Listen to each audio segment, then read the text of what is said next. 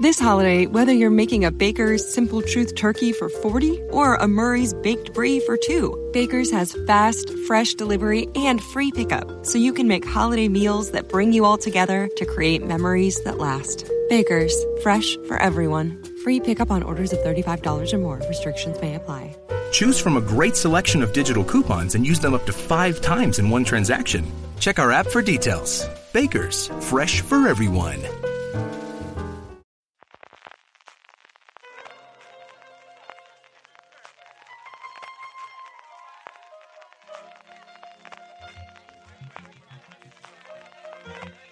Estás escuchando Fuera de Series con CJ Navas.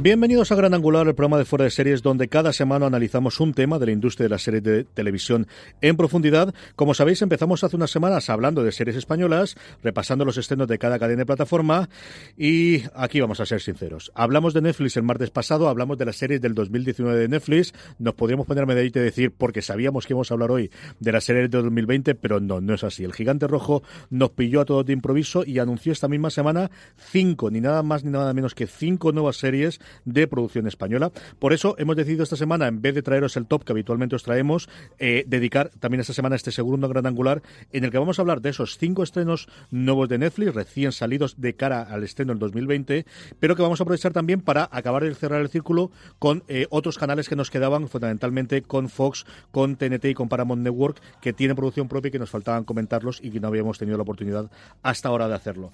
Para ello, como la semana pasada, tengo conmigo en primer lugar a Álvaro Nieva. Álvaro, ¿cómo estamos? Pues muy bien, yo creo que sabes lo que pasó, que Ted Sarando estuvo el martes escuchando nuestro gran angular y dijo, mm, yo creo que son pocas las series españolas, voy a lanzar algunas más.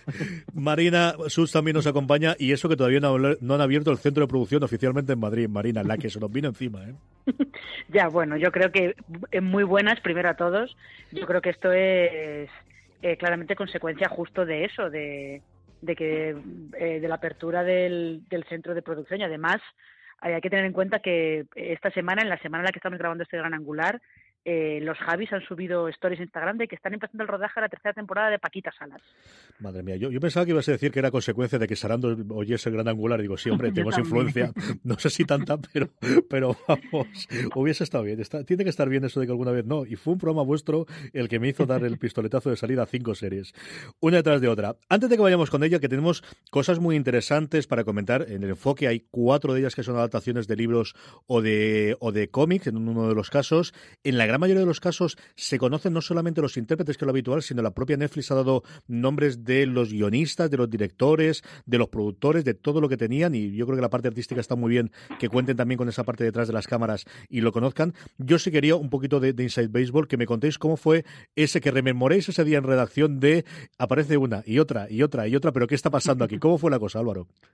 Bueno, pues mm, estaba, nosotros, para que lo sepan los, nuestros oyentes, nosotros tenemos como una especie de chat donde vamos compartiendo lo que llamamos ricas noticias. Y, y la primera que salió creo que fue la de Nacho Vigalondo, que iba a hacer eh, una serie con Netflix. Fue como, ay, mira, una serie. Y, y, luego salió otra noticia. Y ya la tercera ya nos mosqueamos. Ya vimos que aquí mm, no parece que sea como una exclusiva que haya alguien encontrado, sino que olía que era como un reparto de exclusivas, como efectivamente se vio sobre todo a mí me saltó eh, esa, esa alarma cuando vi la noticia de la nueva serie de Carlos Montero, porque cuando yo le entrevisté por, por Élite, él era como muy cuidadoso de a ver, a ver lo que digo que Netflix no me deja decir demasiado. Y viendo que era una noticia de la voz de Galicia con declaraciones de él, era, estaba claro que esas declaraciones mm, no era porque él hubiese llamado la voz de Galicia simplemente y lo hubiera tirado de la lengua, sino que eran como declaraciones pactadas con la cadena. Entonces mm, ya fuimos viendo esa, esa escalada de dos series, tres series, cuatro series, hasta cinco y ya dijimos, y luego al rato salió el vídeo de Netflix oficial, así que estaba claro que era como, bueno, pues reparto una exclusiva cada uno para que tengáis una, que no en realidad no es exclusiva, es primicia mm. de información y no sé si fueron dos o tres horas de información cada medio y luego ya salió todo, pero fue como un shock que además luego salió la nota de prensa de segunda temporada de Gigante y era como, pues mal momento para lanzar esto. Marina, yo recuerdo decir, de, tu ordenar el tráfico y decir, bueno, vamos a sacar la noticia. No, espérate, mezclamos las dos. No, hacemos las tres. Sí, es que sobre todo porque es lo que dice Álvaro, que como se fue, se fueron escalando, fueron saliendo eh, una detrás de otra, no todas a la vez, pues ahí estábamos ordenando de bueno, venga, sacamos esta primero, que ha salido dos, venga, pues las dos, las dos a la vez, y ya cuando vimos que eran cinco, porque además cinco, la última la anunció Netflix directamente. Mm. O sea, no mm. nadie tenía la primicia. Bueno, la anunció Netflix la anunció la autora de los libros en las que, en los que se basa la serie. O sea que, y luego de hecho después ya por la tarde ya apareció también la noticia de, creo que fue Variety la que resumía resumía todas las series. Pero sí fue una mañana de estas de estas de las que te pones, de repente empiezas a ver Twitter y dices, pero, pero ¿qué está pasando? Esto es un poco como eh, para la gente que sigue la temporada de premios, todo lo que está pasando con los Oscars, que todos los días lían alguna nueva, pues un poquito sí.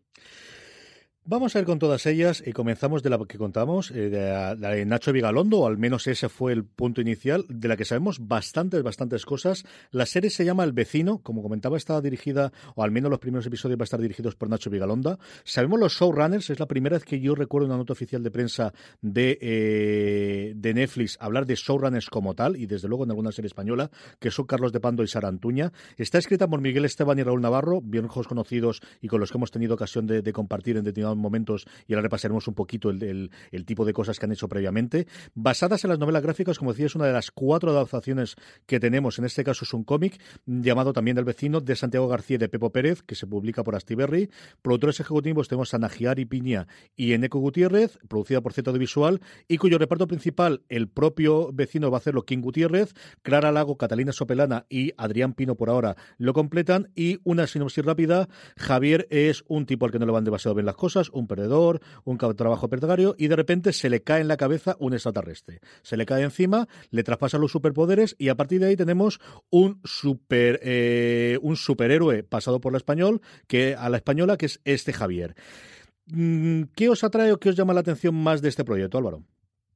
Pues es que este tipo de, de series que pretenden como un poco desmontar el, el mito de los superhéroes, como a lo mejor vimos en Misfits o en alguna otra serie, no Heroics, pues es un poco depende de, cómo lo lleven, pero me hace eh, ilusión verlo a la española, sobre todo con, con Miguel Esteban y Raúl Navarro, que lo hemos visto en, otras series como Capítulo Cero, que tiene mucho talento, y con los showrunners también, eh, Sara Antuña, que viene de... Eh, era una de las co-creadoras de La Víctima número 8, que hablamos de ella eh, cuando fuimos a ver cuando la vimos en el Festival de Vitoria, y Carlos de Pando, que es el guionista guapo del Ministerio del Tiempo y, y ha estado también en Gran Hotel y otras series y tal. Entonces me parece como un equipo bastante chulo y que luego tener a, Nacho Vigalondo, que siempre tiene como ese enfoque de mezcla de lo sobrenatural, pero también la comedia, como muy buen fichaje para este proyecto. Así que puede salir bastante guay. Yo creo que, que Clara Lago y King Gutiérrez también siempre siendo buen nombre bastante interesante. está guapos tenemos unos cuantos en España. Eso tengo que hacer una colección de esto porque tenemos unos cuantos. ¿eh? Yo ahí tengo unos eh, pensados. Marina, mm, una cosa muy, muy clara, muy vocación internacional con la presencia de Nacho Vigalondo, ¿no? Sí, y, y, además para, eh, para el público internacional, en realidad el vecino, yo creo que quien, ahora lo que más va a recordar es al gran héroe americano, que era, tenías también un tipo normal y corriente al que de repente unos alienígenas le dan un traje que tiene poderes y que él no sabe cómo utilizarlo y tiene que aprender sobre la marcha. De hecho, le tienen que ayudar a, utilizar los poderes. Eh, es que además, eh, lógicamente, con esto tienen tiene una salida internacional más más fácil entre comillas porque es pues eso es una es una serie de superhéroes aunque sea con gente bastante corriente no es un tipo de. Yo creo que podemos ir tendeclando, pues al final, un poquito de las tendencias que hemos visto con estas cinco series. La vocación internacional, que a lo mejor no estaba tan clara en su momento con las chicas del cable y se ha demostrado posteriormente que sí. Yo creo que en estas, en mayor o menor medida, en algunos casos por las temáticas, en otros lados por la existencia ya de un fandom previo y unas ventas internacionales, y otra por el elenco que tenemos de actrices en cada uno de los casos. Yo creo que sí está bastante, bastante claro en estos cinco proyectos inicialmente, Álvaro. Sí, yo también lo veo, que tienen eso un poco ya una premisa como de haber aprendido que las series, como hablábamos en, el anterior podcast, que no son series para un nicho concreto de mercado, sino que son series muy locales que tienen que tener esa imagen, que esas localizaciones, por ejemplo, en la que hablamos ahora del desorden que deja se va a hacer en Galicia, va a ser como muy muy concreta la localización, pero que son series que pueden llegar a todo el mundo y, y todas tienen como algún factor que parece bastante, bastante universal. Marina.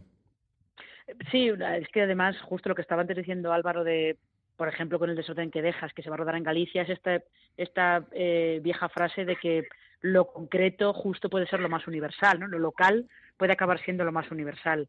Y realmente es que cuando, cuando se han hecho eh, ficciones pensando mucho de, oh, esto va a ser, esto va a ser un bombazo internacionalmente, luego no han terminado de funcionar tanto, ¿no? Las que, las que acaban funcionando son las que tienen un punto de vista muy, muy concreto y muy eh, personal de esa serie. Como veo que estoy loco.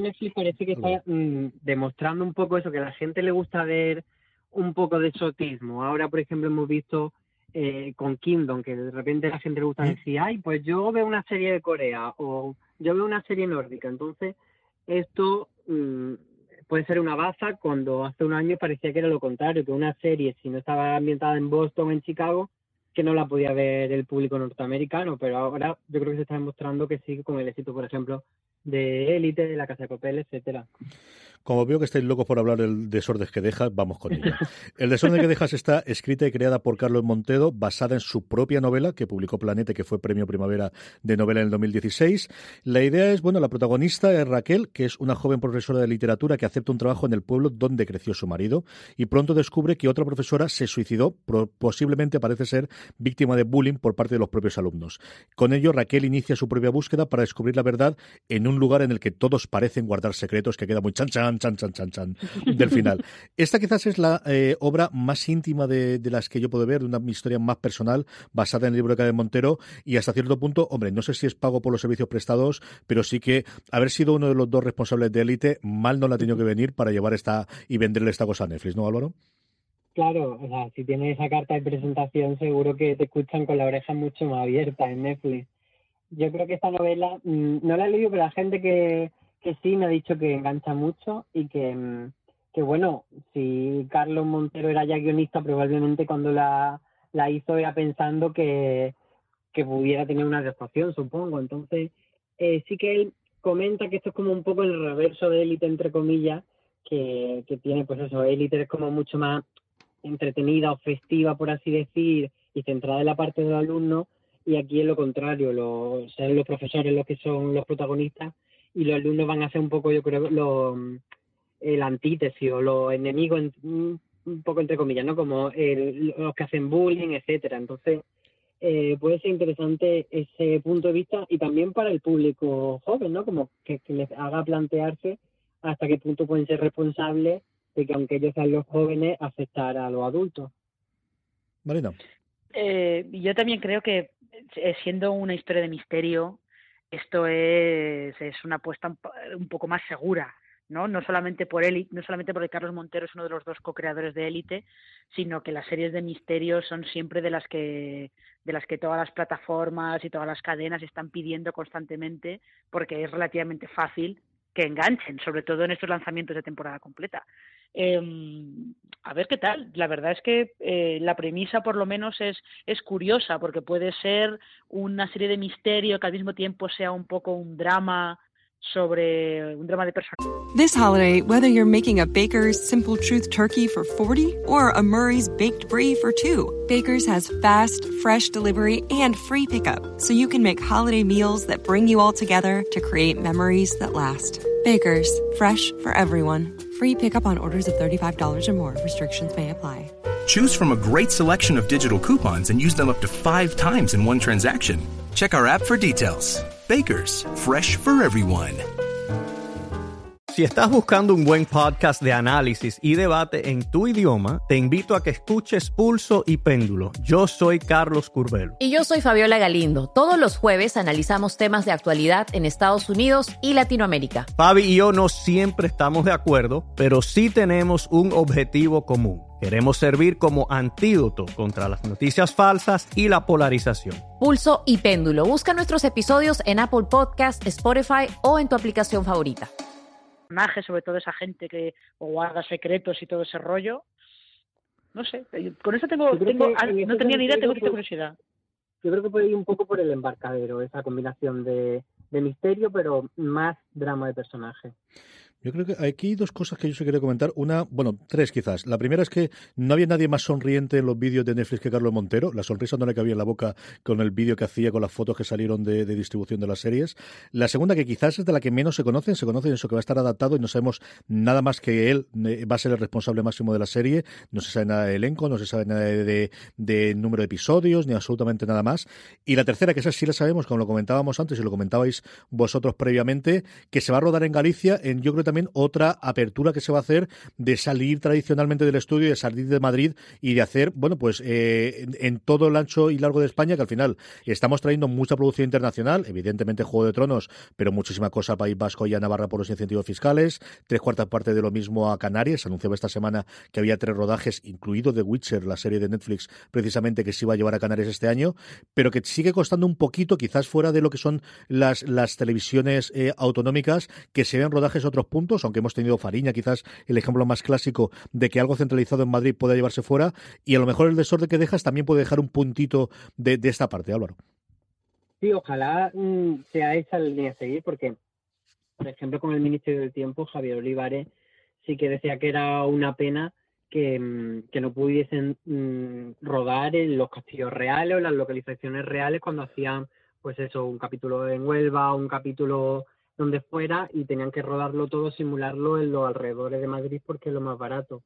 Eh, como tú dices, cada vez hay más incentivos fiscales en varias comunidades y yo creo que un, un patrimonio visual que tenemos que aprovechar, que en España tenemos todos los paisajes que en un continente puedes tener a miles de kilómetros y los tenemos a tiro de piedra más o menos. Entonces, eh, algo que se tiene que aprovechar y que yo creo que al final las series españolas están consiguiendo por ahí mucha identidad visual. O sea, Presunto Culpable, que no es una serie que a mí a nivel narrativo me acabase de encantar, pero es innegable que a nivel visual tenía una personalidad y era gracias a eso, gracias a sus localizaciones. Marina, ¿se empezará a rodar más fuera de Madrid una puñetera vez? Eh, pues probablemente, probablemente sobre todo porque también eh, me imagino que habrá un momento en el que tengas un efecto desborde, que es que eh, en Madrid no tengas hueco para, para rodar, que es, es que es un poco lo que, lo que ha pasado, por ejemplo, en Canadá, en Toronto y en Vancouver ha llegado un punto en el que no hay más hueco físico para, para meter más producciones. Entonces han tenido que irse a Calgary, han tenido que moverse a, a, otros, a otros puntos de Canadá yo creo que al final aquí pues eh, va a acabar pasando lo mismo. Tanto la fase física como la parte humana, ¿no? Al final hay determinadas profesiones muy específicas para el rodaje que no sé los, lo que quedará. Aquí es cuando yo me acuerdo de la ciudad de la luz y en fin, no, porque me voy a entrar en depresión y no es para mí hacerlo. Días de Navidad. Días de Navidad es la serie que se me hubiese dicho me diría, esto es la primera temporada de Movistar Plus. Esta es una de las series de Movistar Plus y clarísima y total. Creada y dirigida por Paul Freixas, escrita por él mismo junto con Clara Esparrach, producida por Filmax. La sinopsis, voy a leer lo primero esto del reparto por lo que veréis después. Días de Navidad presenta la celebración navideña de cuatro hermanas en su casa familiar durante tres épocas diferentes que, a su vez, representan tres etapas claves en su vida, la adolescencia, la vida adulta y la tercera edad. A través del paso del tiempo y distintas perspectivas se podrán ver dinámicas familiares, secretos y enfrentamientos personales. Las cuatro chicas de adolescente hasta donde yo tengo conocimiento no sabemos quiénes son, pero sí las otras. En la vida adulta son Agarrar los machos, Verónica Chegui, Ana Moliner, Nerea Barros y Irene Anaya. Pero es que la tercera edad agarraron lo que no habéis agarrado todavía, Victoria Abril, Verónica Forqué, Charo López y Ángela Morina. Esta es la que tiene más candidatos para que tenga portadas y por otro lado, para que alguien diga la frase de es una película lagárdaga y nos ha gustado mucho rodarlo. Decidme que no es verdad. Sí, totalmente, lo van a decir porque además eh, son tres episodios, uno en cada etapa, y entonces eh, cada grupo de actrices va a rodar un episodio, entonces sí que va a ser como una película para ellas a ese, a ese nivel, o sea, cada, cada etapa es una película, entonces es un jardín que, que va a ser fácil que se metan, desde luego. A mí sí que me recuerda mucho a la fórmula a, a Matar al Padre, que también eran cuatro episodios en cuatro épocas diferentes, pero aquel sí que era con los mismos actores caracterizados y, a ver qué tal, Pau Freixas, a mí me gustó mucho sé lo que sé lo que hiciste, iba a decir, perdón. El último verano. el con quién me gustó mucho. Bienvenido a la familia. Hay mucha gente que le ha gustado, a mí no me ha acabado de, de encajar, pero, pero bueno, es un tipo bastante solvente y creo que puede hacer algo interesante. Marina. Eh, ah, no, yo eh, solamente quería añadir que Pau Freses, además, sé quién eres justo, eh, está empezando a tener carrera internacional, porque eh, creo que el año pasado se vio en, en BBC4, que es un poco la entrada de muchas series europeas luego en el resto, en el mercado del resto del continente a través de, de la emisión en BBC4. Y um, como dice Álvaro, es verdad es que recuerda un poco matar al padre, hasta como que da la sensación de que recuerda un poco una idea de he tenido esta idea para una película, pero como película no la puedo sacar, bueno, eh, vamos a hacerlo miniserie realmente. Esta, de estas, sí, sí, tiene toda, toda la pinta de ahí. De, yo no sé si le llevan una propuesta o tienen algo para Pop Fraser si antes de hacer eh, otra cosa que era Netflix va a funcionar. Desde luego, el elenco femenino es sencillamente espectacular. Es que, es que no hay para ponerle un solo pero, Álvaro. Claro, pero es que es muy fácil conseguir, bueno, fácil entre comillas si tienes dinero, claro, pero es fácil conseguir atar a tantas series buenas para un solo proyecto cuando solo tienen que rodar un capítulo cada una. Lo que yo me gustaría saber es cómo fue esa llamada a Victoria Abril para decirle, hola Victoria, queremos hacer una serie contigo para Netflix y hacer de tercera edad. Eso es lo mismo que he pensado yo, pero más con Charo López. Digo, a ver cómo se lo cuentan a Charo estas cosas. Y una Ángela Molina que vamos a ver un montón de series, la tenemos también en la valla, si no recuerdo yo mal, la vamos Sí. a tener aquí y, y bueno, pues mira, siguiendo el paso de, de algo que se ha hecho ya más en Estados Unidos, pero que también empieza a venir también aquí esta tendencia de, de grandísimas actrices a las que hemos visto siempre en cine, que se meten a ver, bueno, pues en este caso en este tipo especial de serie que va a ser desde Navidad, pero a otro tipo de ficción en, en España también, Marina. De, de todas maneras, acordaos que eh, hemos tenido a Concha Velasco como gran villana en, en producciones de bambú, con lo cual... Eh, y Ángela Molina también en, en Gran Reserva. Eh, ¿Ves? ¿Ves? O sea, realmente en, en los, lo que son los melodramas románticos, como quien dice, ya han estado tirando de, de algunas de esas actrices para hacer de villanas, sobre todo. Pero sí, no, es, es realmente, yo creo que es una tendencia que en Estados Unidos es justo es lo que más lo que más se notó cuando empezaron a pasarse actrices del cine a la tele y en España como de costumbre pues llegamos siempre un poco más tarde. Diez- Y bueno, Álvaro. también a Victoria Abril en, Sí, sí. en Sin Identidad, que estaba caracterizada de Don Pimpón, por favor, busca eso en Google.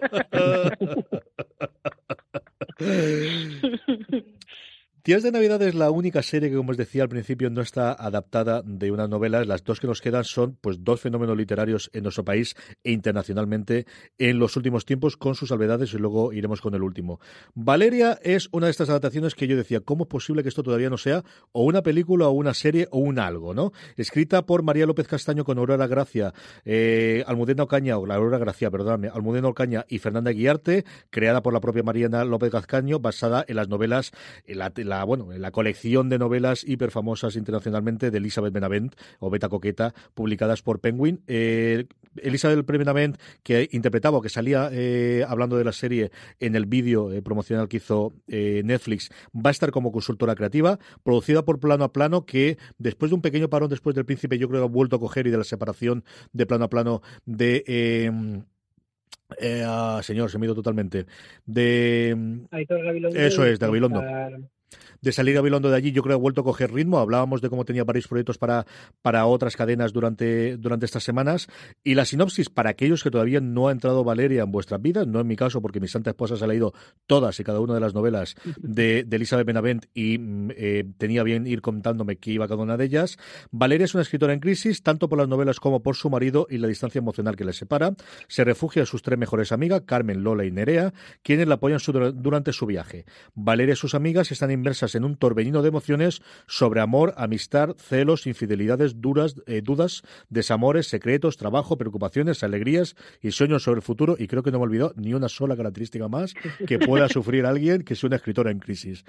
Aquí, la gran noticia que se ha reservado Netflix, si es que la tienen, que yo no lo sé, es quién hace de Valeria, y aquí un poquito de spoiler, quién va a ser los hombres de su vida, que es al menos sobre lo que gira la primera novela, Álvaro. Sí, claro, han querido guardarse alguna carta porque ya era como demasiado sacarse la chorra con todas estas noticias y algunas cosas se tenían que guardar. A mí me apetece ver esto mm, como, como se desencadena porque no conozco las novelas, la verdad, y me apetece un drama femenino que a ver si esto, no sé si corregirme, si esto puede ser como nuestro propio sexo en Nueva Sí. York español.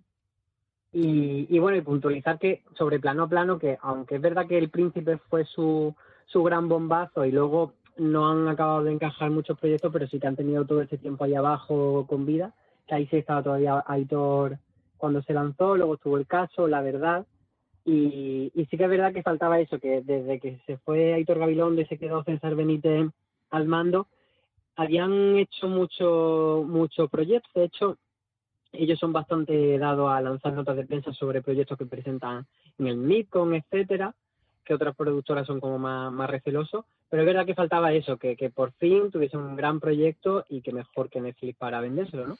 Este desde luego que lo es. ¿Valeria ha entrado en tu vida ya, Marina?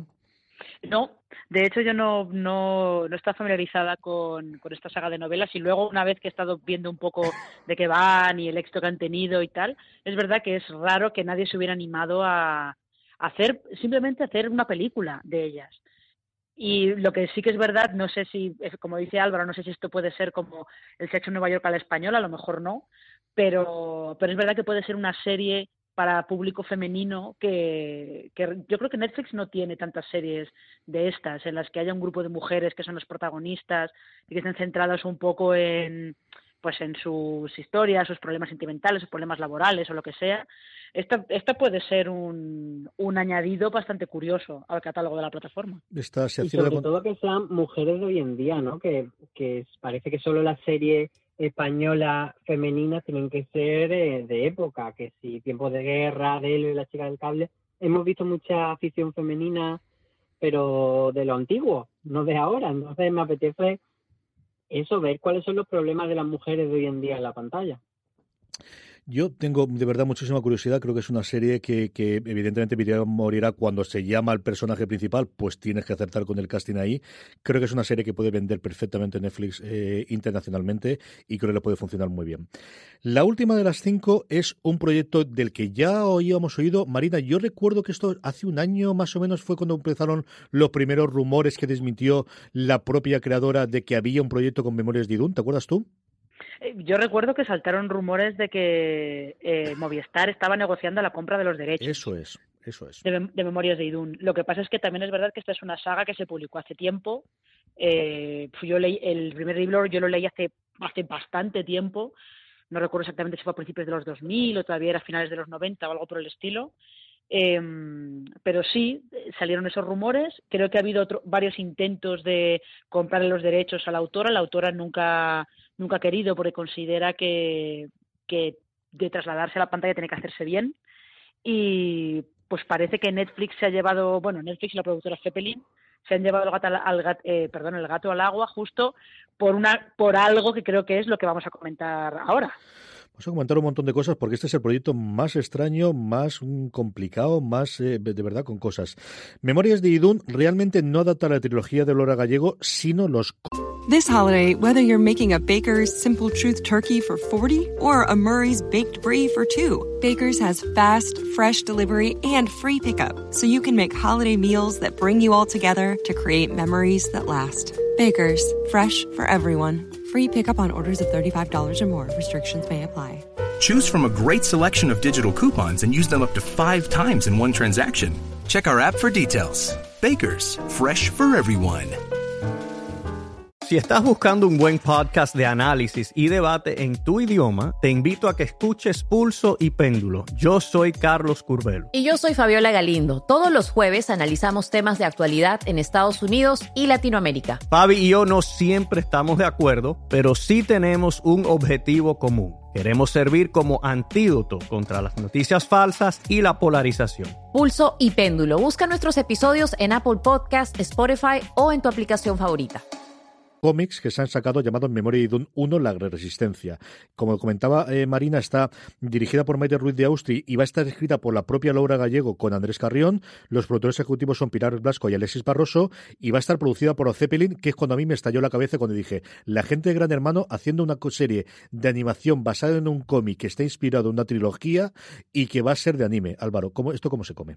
Pero porque ellos son también los de Virtual Hero, si no me, si no me equivoco, ¿no? La Efectivamente, serie, sí. la de la serie del Rubius, claro. Entonces yo creo que por ahí es por donde ellos han visto que, que el anime, porque además eh, la productora contactó a través de, de ese proyecto de la serie del Rubius con estudios coreanos de animación y yo creo que iban a seguir un poco la misma la misma técnica. antes comentaba Marina que, que de esta serie no había salido exclusiva de, en ningún medio, pero sí que es verdad que salió en la propia página de, de Laura Gallego con unas declaraciones muy pequeñitas de ella, diciendo como que, que estaba muy implicada y que quería que fuese lo más fiel posible al libro. Y, y eso entonces sí que sí que entró por ahí la, la información pero a mí sí que me parece un proyecto que puede ser muy internacional y sobre todo que Laura Gallego se puede forrar de una manera, si ya no lo está poco, cuando la serie salga en Netflix y su novela empiecen a venderse como churros fuera de, de España, eso va a ser, vamos, la bomba. Marina, esta a mí me llamó también, la otra cosa que se me ha olvidado que me llamó mucho la atención es, es la única en la que no había un vídeo, había una imagen y luego el blog, el, el post, como comentaba Álvaro, en la página de Laura Gallego sí, lo único que había era el, póster, un póster que, que, te dejaba ver que era animación, porque estaban los principales personajes eh, ilustrados en el póster, y ya está, yo creo que realmente no le hacía falta mucho más, ¿eh? porque Memorias de Idun tiene, esta es de las que tiene un gran fandom detrás, un fandom además de gente que, que leyó, que más que leer los cómics, que leyó los libros cuando eran adolescentes, o estaban, acaban de empezar la universidad y tal, y ahí ya tienes tienes eh, parte del, del camino recorrido, por lo menos para el público español. Álvaro lo ha dejado, lo ha comentado y, es una cosa que yo he ido dándole vueltas de toda esta semana y es la cantidad de escritores que van a tener una segunda juventud, les puede tocar la lotería cuando tenga una adaptación de este tipo eh, a, dos partes, ¿no? De por un lado de lo que te paguen por los derechos y sobre todo si te metes como guionista y showrunner y tienes a partir de ahí puntos y luego en la, el efecto Netflix que mm, funciona en muchas partes, incluida él, de repente vas a vender mucho más libros o mucho más cómics de los que jamás podía haber soñado en un montón de países más, Álvaro. Sí, sobre todo, eh, como en este caso de Memory de Dune, que son eh, varios libros, porque a lo mejor si es solo un libro y dices, bueno, ya he visto la serie y, la, y el libro va a ser muy parecido, pero cuando es una saga, ahí sí que está el factor de me he visto la primera temporada y quiero ir avanzando para saber cómo sigue esto que estoy en Aquas, así que ahí sí que se puede hacer un buen dinerito. Ya digo yo que del vecino han vendido no más de lo que habían vendido la semana pasada, que, que este que os habla ha, contribuido a la causa, Marina. Eh, pero es lo lógico, eso, eso siempre pasa y además, en el caso del vecino, cuando es una obra no tan conocida como Memorias de Idún, por ejemplo, como Valeria, o incluso El desorden que dejas, que al fin y al cabo se lleva un premio, eh, en ese caso sí que sí que os ayuda bastante. Y luego hay otra cosa que, que no hemos comentado, que es que eh, los guionistas gran parte de los guionistas y de y los productores ejecutivos de, estas series son, son todo gente que, que, viene de la tele. Es gente que, que se ha fogueado escribiendo ficción televisiva. Cepelín, por ejemplo, aparte de Virtual Hero, también es, es la productora responsable de, de Scam España. O sea que están metidos en, en ficción que no solamente hacen Gran Hermano. eh, Según su página web, ya te digo yo que hacen siete grandes hermanos, porque me metí y era uno detrás de otro. ¿eh? La culpa la tienen sí, bueno, que al final es lo que venden. Es que eh, pertenecer al grupo Endemol es lo que sí, tiene. Es lo que tiene. Eso es, es lo que tiene. Pero sí, sí, sí, es, eh, sobre todo es eso, que es curioso que que todos estos guionistas vengan de la tele, que es algo que también pasó cuando Netflix anunció las primeras series, sus primeras series de producción propia en España. Eran también, los llevaba gente que venían de la tele, que no eran cineastas que, que se ponían a hacer una serie. Vamos a pasar después eh, a dejar un poquito de tiempo para hablar de las otras series, pero sí quería despedir estas cinco de Netflix con dos preguntas. La primera es, ¿cuál de todas estas cinco es la que más te apetece, Álvaro? Ay, siempre esta pregunta y siempre, nunca me la tengo preparada Pero porque si me te lo sabes ya de sobra, ya está. Mira, Marina te cubre, yo te contesto Pero... antes y luego te dejo tiempo para pensar, no te preocupes. Marina, empieza Venga, tú. vale. A ver, yo, yo tengo mucha curiosidad por Memorias de Idún, por ver que sale de ahí una adaptación en anime de, de, un, de una saga de fantasía española, tengo bastante curiosidad. Y luego, eh, tal y, tal y como hemos estado hablando de, de, la sinopsis y todo eso, el desorden que dejas también, también me genera me genera cierta curiosidad. A mí la que más me apetece ver es el desorden que dejas y el vecino a nivel de industria, de ver cómo podemos hacer una cosa de superhéroes, habiendo visto ahora los, los screeners en los primeros episodios antes de que se estrene de Umbrella Academy, de saber cómo pueden trasladar un cómic más o menos de superhéroes a, a, la ficción. La gente que está metida dentro del vecino tiene todas las garantías a mi modo de ver y la segunda, pero no lo voy a negar. Yo estas cosas, Carlos Gonzalo Montero me parece un tío con muchas cosas que aportar, una novela que es tan personal y que va a llevar él, me apetece mucho ver qué, pueden hacer con el desorden que dejas. Álvaro, respondes a esta y así de paso también hacer la segunda que es, además de cuál es la que más gustó tenés, es cuál veis más clara que Netflix va a poner en el mejor sitio para anunciar una serie del mundo, que es en su home, cuando entras en tu móvil, en tu tablet o cualquier sitio, ese que ha ocupado muñeca rusa el último año, desde el viernes pasado, ¿cuál de estas cinco vemos más clara que va a estar ahí? Pues empiezo por lo primero. Yo quedarme, me, voy a quedar con Valeria, que me voy a pillar el libro para ver por dónde va el tono, que no lo tengo muy claro, pero por lo que decía antes, que me apetece ver mujeres que no son entrenadas, sino que son mujeres de hoy día. Y, es que Memoria de Idun tiene muchas papeletas para que se cuele en esa home, pero es verdad que, Netflix no acaba de apostar 100% por la animación para ponerla ahí como un gran, gran estreno. Entonces, por eso me produce ahí un poco de duda. No sé cómo lo veis vosotros. Marina, ¿cuál crees tú que poner en la home? Sí o sí. No lo sé, la verdad. Yo fíjate que apostaría por Valeria en ese caso. Y luego es verdad lo que dice Álvaro, que la animación, Netflix está, eh, sí que está invirtiendo en producir animación, pero luego como que, sobre todo animación juvenil, que es a donde, a donde va Memorias de Idún, pero luego se queda como como un poco enterrada ahí en el catálogo, ¿no? Tienes que saber que la han estrenado y tienes que, tienes que ir a buscarla, porque si no, no sé si a lo mejor cuando estrenaron Troll Hunters al principio, que le dieron un poquito más de cancha, pero ahora, incluso Shira, eh, tienes que ir a buscarla directamente. Sí, yo no sé quizá Castlevania ha sido la única que ha mm. tenido un poco de esa presencia, ¿no? Sí, pero que Castlevania es más, es eh, bueno, Castlevania más no, es para adultos directamente. Hay más sangre ahí que, vamos, que yo que sé qué. Pero yo Hilda lo adoro, pero yo creo recordar que Hilda no me la encontró nunca en la home, fue más porque vi en su momento el trailer, la tenía en el radar y me tocó encontrarla. ¿eh? O sea, no, no, no recuerdo ninguna mm. hora ni juvenil ni, ni, infantil que haya tenido ahí. Yo coincido con Marina, yo creo que Valeria. A falta de saber quién es la actriz, que yo creo que de verdad eso sí que puede ser un plus, y quién puede estar ahí interpretando a Valeria, es la que veo más clarísimo que, que puede eh, bueno pues coronar un viernes el catálogo de Netflix. El caso es que desde luego hablaremos un montón de todas estas series, como también lo vamos a hacer de las que nos faltan, de las eh, series de producción propia de Fox, de TNT y de Paramount Network, que vamos a hacerlo nada, a la vuelta de dar las gracias a nuestro patrocinador de la semana. El equipo del FBI que investiga los tatuajes de la misteriosa Jane Doe lo va a tener complicado en la cuarta temporada de Blindspot. Jane se convertirá en una bomba de relojería que puede destruirlo todo desde dentro, incluida ella misma. Blindspot continúa explorando la identidad de esta misteriosa mujer que apareció en Times Square con amnesia, desnuda y con el cuerpo repleto de crípticos tatuajes. Malas noticias. Te estás muriendo. Si creías conocer Blindspot, encontraremos una cura. Acaba con esto. Es que no conoces a Jane. Sí, tengo que decirle que le quiero y fingir ser Jane. AXN te presenta la nueva temporada de Blindspot. Lo has conseguido. Has infiltrado en el FBI. El jueves 7 a las 11 menos 10 de la noche, estreno en exclusiva. Eres. Intenta detenerme. En AXN. Ya sabéis, el próximo jueves 7 de febrero a las 22.50 horas, estreno de la cuarta temporada de Blindspot en AXN. Y además, ya podéis disfrutar de la primera, segunda y tercera temporadas de Blindspot en AXN Now. Estamos de vuelta con mi vasito de agua, por cierto, que voy a intentar toser menos en esa segunda parte que nos queda del programa. Empecemos por Fox. Fox eh, quizás fue la primera cadena que dio de pago el, apuesta firme por la producción propia con Vis a Vis, que se nos ha terminado el pasado cuarto de febrero, terminó su cuarta temporada. Eh, sabíamos que es una serie original de A3 Media, que fue rescatada por Fox en la tercera temporada, la primera apuesta de producción propia y hasta ahora la única, Álvaro. Y yo quería empezar contigo porque Álvaro escribió un artículo chulísimo para Fuera de Series hablando de, y ahora qué Fox, dónde se va a meter ahora que termina Vis a Vis, ah, diciendo que Vis a Vis está muy bien que terminase, pero la producción propia de Fox no va a terminar. Hablemos un poquito de Vis a Vis, hablemos de después de cómo vemos eh, el crecimiento, por dónde puede ir la producción propia de Fox. Álvaro, ¿qué ha podido significar Vis a Vis en la producción española y estos dos últimos años en Fox?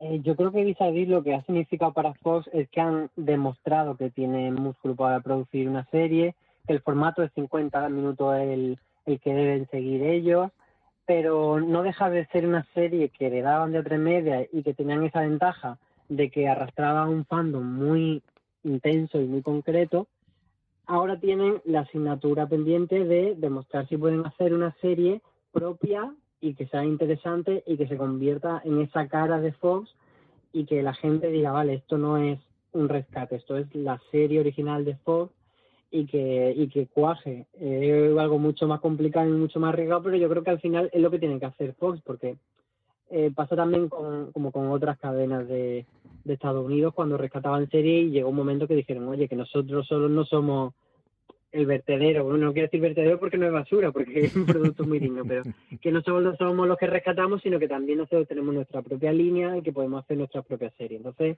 yo creo que, que ha estado bien como esta, como una especie de bisagra entre una etapa y otra, pero que ya toca que Fox cerrase vis a vis, que probablemente podría haber continuado más temporada, pero, o incluso que podría tener un spin-off, etcétera, pero sí que era bueno darle una pausa y empezar con otra cosa. Marina. Sí, yo también estoy con Álvaro, que eh, vis a vis tampoco podía alargarse eternamente, más que nada eh, porque si Fox quería, si Fox quiere y pretende, que es, que es lo que parece, quiere y pretende continuar con estas, con estas ficciones de producción propia, pues tenía en algún momento que, darle carpetas a vis, a vis y empezar con sus propios proyectos. Luego, Fox España, como está dentro de este, de este grupo que es Fox International Channels y todo esto, eh, este grupo sí que ha tenido sus propias producciones, en las que pues, Fox España participó de una manera u otra. Tuvo eh, aquella, aquella serie que era eh, colombiana, que se rodó en Colombia, eh, que estaba ambientada en un, en un psiquiátrico y que soy nunca, nunca me acuerdo de cómo se llama. Mentes eh, eh, Mentes en Shock, eso es, muchas gracias. eh, y luego este año estrenaron esta Deep State, que era también una producción de, de Fox International Channels, pero es cierto que Vis a Vis era la primera producción de ficción en la que lideraban ellos. Eh, veremos, a ver, esperemos que esto no sea como pasó en Canal Plus con Crematorio. Es lo que tenía sobre, yo en la mente ahora mismo, Marina.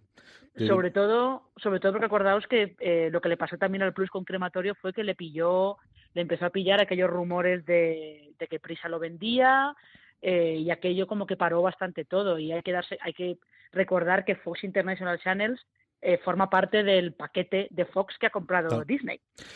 Yo no sé si viene por ahí, si vienen los problemas de la parte internacional, pero es que parece historia de otros tiempos, ¿no? En el que había un arranque y, hay varios. De hecho, ahora hablaremos de TNT como no es Bota Juan la primera serie, sino la segunda. Hubo una en 2010 y se paró después la producción propia, pero parece extrañísimo. A lo mejor no hace dos años cuando esté en la primera temporada, pero sí ahora, habiendo terminado la segunda temporada, que tenías el momento ideal, el, quizás para presentar la siguiente serie española con el final de Vis a Vis y que no la he aprovechado. Yo no sé si son problemas internos, no sé si es que tenían presupuesto solamente para una, pero yo creo que al final o, o ponen la maquinaria a funcionar o la paras. Cuando todo lo que nos transmiten, Álvaro, y vosotros habéis estado más en la rueda de prensa, es que creen en la ficción nacional y que creen en la, producción propia esta gente, ¿no? Sí, yo, por lo que ellos dicen, aunque no hayan dicho oficialmente que vayan a hacer más series, a mí me da la sensación de que va a haber más.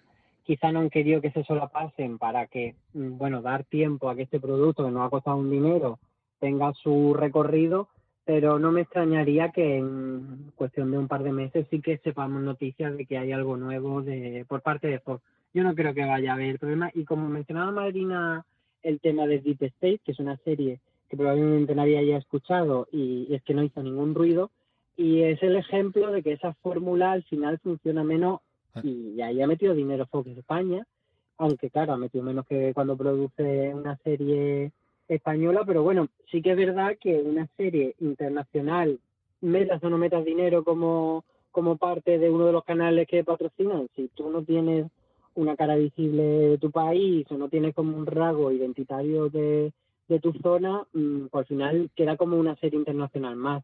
Yo creo que sí que es muy importante que, que vayan por ahí por la ficción nacional, tanto Fox como TNT como otros canales, porque en la maraña de todo el vídeo on demand se pierden mucho las marcas. Y ahí tener una serie que es tuya únicamente es muy importante. De hecho, cuando Movistar sacó la lista de, de las series más vistas de su plataforma, en vídeos de más, vis a vis estaba, no sé si en el 4 o en el 5, o sea que estaba ahí en un puesto muy importante. Y claro, al final para las cadenas también uno de sus fuentes de ingresos son los operadores y ofrecer contenido interesante a los operadores es eh, una de, de, sus bazas, aunque luego es verdad que ahí tienen como una pequeña guerra interna de que no amortizan tanto uh -huh. eh, los contenidos que les dan en vídeo en demand y tal, pero bueno, yo creo que va a ir moviéndose un poco la industria a que a que los canales al final sean como una especie de pequeño Netflix dentro de los operadores que TNT tenga sus contenidos dentro, Fox dentro y que realmente puedan amortizar eso. Bota Juan es la serie de TNT, os hemos hablado de ella en nuestras razones para ver, los tuvimos de invitados a Diego San José, uno de los dos creadores de la serie, junto con Javier Cabestani y a su protagonista, Javier Cámara, en el último Fuera de Serie Live, que podéis ver en el canal de YouTube de Fundación Telefónica o en nuestro canal de podcast. Es la segunda serie original del canal porque hizo en su momento en el 2010, antes de que nos viniese la crisis y los cambios, un Todas las mujeres con Mariano Barroso y que se quedó allí y durmió El sueño de los justos. Están emitiendo, cuando grabamos esto, han emitido ya cuatro episodios Mañana viernes se emitirán los dos siguientes porque van a un ritmo de dos episodios de 25 minutos por semana, eh, para un total de ocho episodios que tiene esta primera temporada. Una serie muy de TNT, muy de humor, con eh, bueno pues nombres quizás lo mejor que podían encontrar para hacer una serie eh, de la que hemos hablado una barbaridad en los últimos tiempos, Álvaro. Yo creo que han acertado de pleno con el concepto, porque es verdad que TNT es una marca que es muy ecléctica, porque tienen tanto series y productos dramáticos, tienen comedia, pero bueno, toda la, digamos que como su, su distintivo es que es una, una cadena como muy blockbuster, muy público general, pero a la vez un poco más nicho, pero a la vez, bueno, un poquito de todo, ¿no? Tienen vikingos y tienen Big Bang. Es como una combinación un poco rara, pero que de algún modo encaja. Y creo que Vodafone encaja ahí muy bien, porque es una serie comedia que ser bastante general, mm, en cierto modo un poco chopillos vascos, etcétera, pero también una serie que la veis y dice, esto no lo vería en el abierto. Entonces ahí yo creo que es donde dan el clavo y una serie bastante divertida y yo creo que pueden estar contentos porque ellos mandaron una nota de prensa de que había sido su mejor estreno de la temporada y el mejor de la historia de TNT solo superado por las crónicas de Senara, entonces debe ser que ha ido bien, ¿no? Marina. ya sí, yo que estoy estoy de acuerdo con Álvaro. Eh, lo único que quería eh, decir es que lo de todas las mujeres fue una cosa muy curiosa, porque es verdad que se, se emitió y se anunció como la primera serie de TNT, pero eso durmió el sueño de los justos y lo que hicieron fue remontarla, estrenarla como película y creo que Eduard Fernández tiene un Goya por todas las mujeres. o sea que son estas, estas cosas curiosas que, que, pasan, que pasan de vez en cuando. Pero sí, eh, Bota Juan justo eh, es un primer paso muy interesante para que TNT siga siga produciendo series. Eh, ellos también han dicho, llevan como dos años más o menos que, que dicen que quieren meterse en producción, sobre todo desde que en Estados Unidos están con esos eh, TNT Original, que lo que hacen es controlar todos los derechos de distribución eh, del producto desde el principio veremos también qué pasa, porque TNT también pertenece a una empresa que es eh, Time Warner, que también ha sufrido una compra por parte de AT&T, así que es que si no te compra nadie, no eres nadie a día de hoy en la televisión, ¿no, Marina? Esto, o estás en un proceso de fusión y de adquisición o no eres absolutamente nadie. La última, un proyecto que parece que vamos a ver mucho antes de lo que sabíamos. Yo recuerdo en su momento a Javier Olivares cuando hizo la tournée de entrevistas y de, encuentros con fans eh, después de la tercera temporada del Ministerio del Tiempo. Salió la noticia y él se dejó querer y no desmintió y la dejó ahí en medio, que era Atrapa a un ladrón, una adaptación en serie de la película de Hitchcock del 55. Y yo creo que nos sorprendió muchísimo es que Paramount Network, que nuevamente también estuvo en un proceso de fusión, pero sí de renaming, de cambio de sentido, tanto en Estados Unidos como en España, un canal que se puede ver a través de la TDT, que no se olvide decirlo, creada, como os decía, por Javier Olivares, que está siendo rodada entre España y Argentina y que parece que vamos a ver dentro de nada eh, esta serie protagonizada por Alessandra Jiménez por la parte española, en este caso, Álvaro. Sí, yo no sé si fecha oficial o no, pero sí que parece que va como para este año la serie que está bastante avanzado, por lo menos el proceso de rodaje.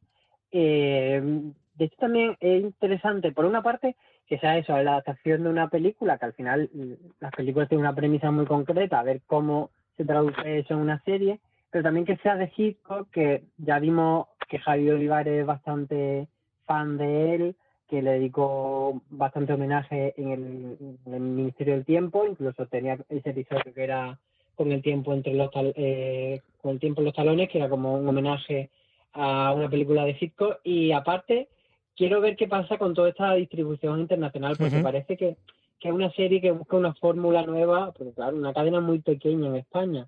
¿Cómo puede costear esta cadena un proyecto? Pues eso, a través de una red de canales internacionales, quizás eh, aprovechando que el Ministerio del Tiempo tuvo mucho tiro en Latinoamérica, pues ahí se supongo que se distribuirá mucho por allí, entonces a ver cómo va esto cayendo en los distintos países.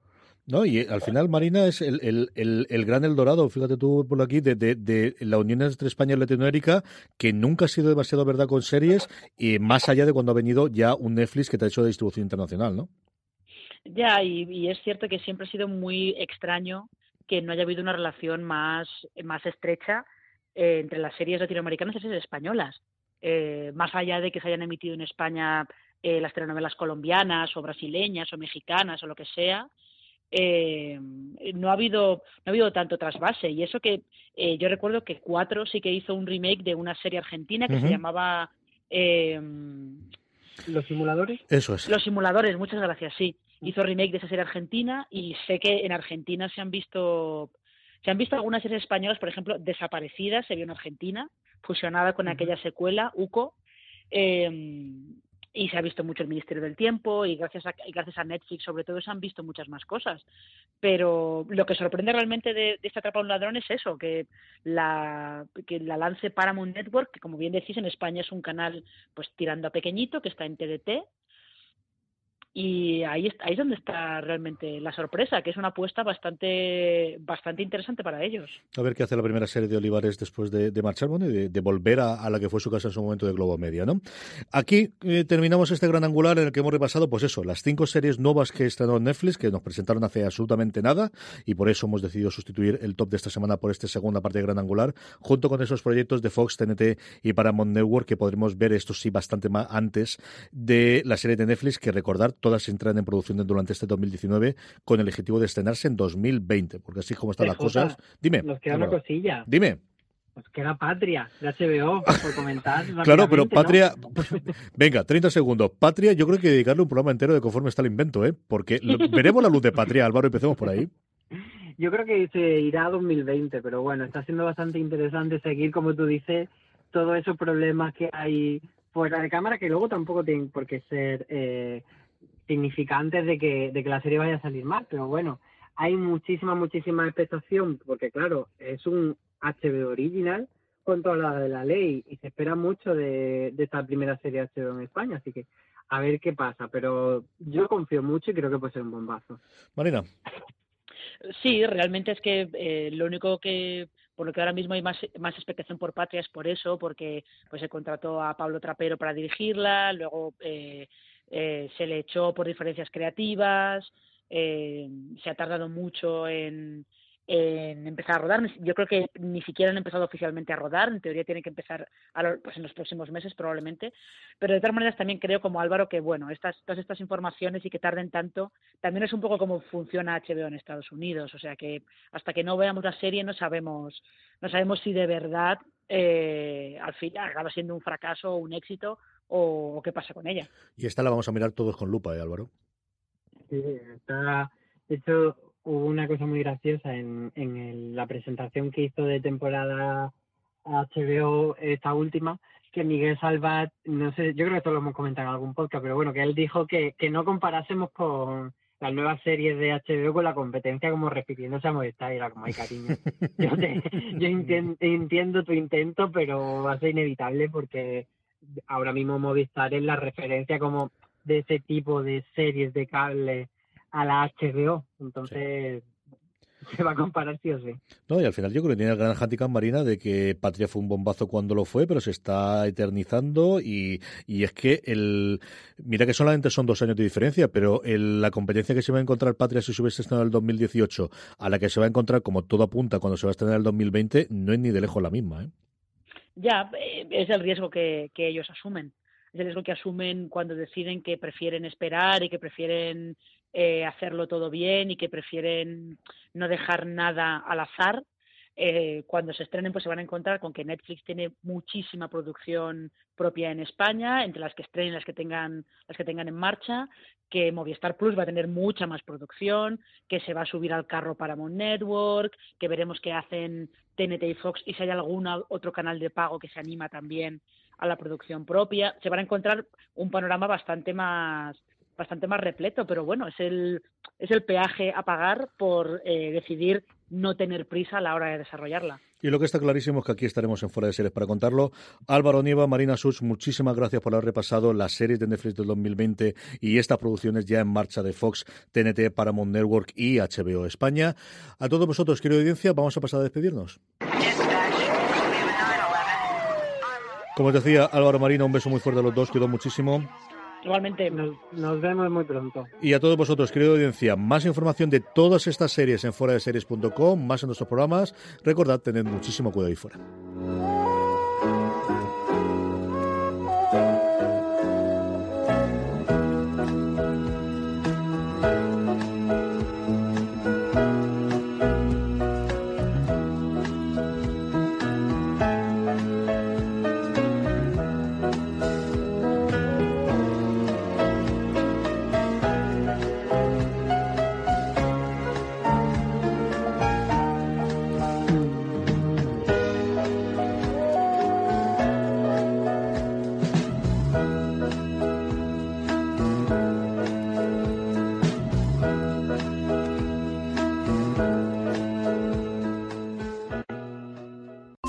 Holiday, whether you're making a Baker's Simple Truth turkey for 40 or a Murray's Baked Brie for 2, Baker's has fast, fresh delivery and free pickup, so you can make holiday meals that bring you all together to create memories that last. Baker's, fresh for everyone. Free pickup on orders of $35 or more. Restrictions may apply.